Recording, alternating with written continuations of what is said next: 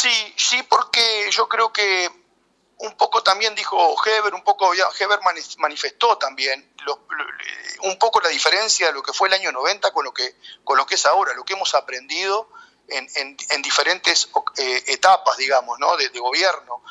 Este gobierno está, está sólido, pero no, no, está sólido dentro del Partido Nacional únicamente porque lo vemos unido, no, no hay fisuras dentro del partido, sino también que en, en el año 90 hubo una coalición también de gobierno que duró un año y medio. Y ahora estamos en tres años de gobierno y prácticamente la coalición este, sigue, sigue avanzando y, siempre tratando de buscar consensos y, poder seguir adelante en lo, en, lo que, en lo que se comprometió. O sea que cuando hablamos de esperanza, yo creo que esta, es, la esperanza es, a mi juicio, poder cumplir con lo que le dijimos a la gente.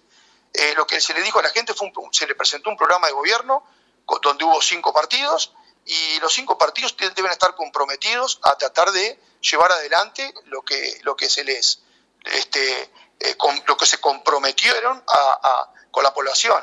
Entonces me parece que un poco la esperanza pasa por ahí, de poder cumplir este, con nuestras metas y obviamente si nosotros estamos cumpliendo con nuestras metas, estamos cumpliendo con el país.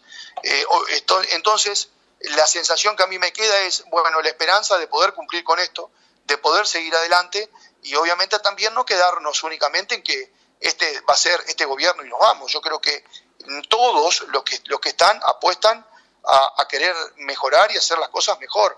Bueno, cumplir en este y poder reafirmar eh, con, haciendo gestión y eh, una nueva etapa que puede ser o que podrá ser, si Dios quiere, una nueva vía de, en cuanto a, una nueva etapa que será el, próximo quinqueño si volvemos a reafirmar y a conquistar el gobierno con la, con la coalición de gobierno.